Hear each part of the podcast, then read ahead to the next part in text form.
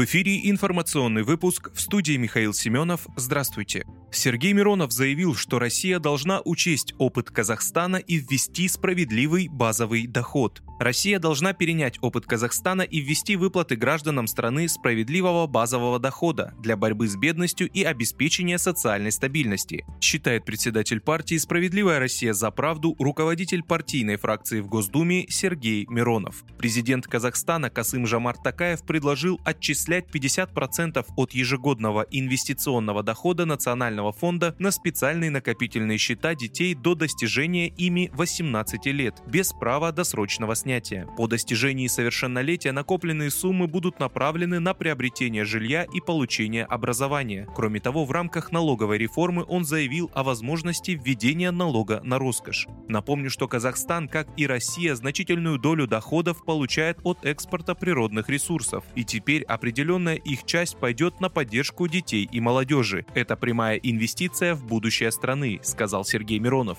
По словам председателя партии, предложения главы Казахстана близки или полностью повторяют, как в случае с налогом на роскошь, программные положения «Справедливой России за правду». Он уверен, что они знаменуют собой начало левого, а по сути социально ориентированного поворота в политике крупного среднеазиатского государства.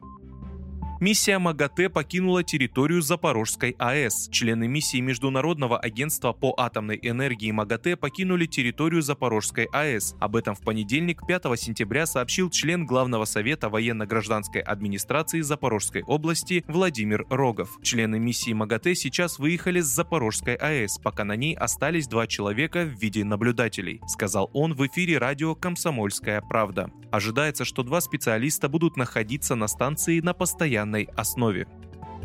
Террорист-смертник совершил взрыв у посольства России в Афганистане. Взрыв, который произошел недалеко от здания посольства России в Афганистане, совершил террорист-смертник. Соответствующую информацию распространило агентство Reuters. Отмечается, что правоохранительные органы Талибана, запрещен в России, открыли огонь по террористу, который направлялся к зданию дипмиссии. После этого произошел взрыв.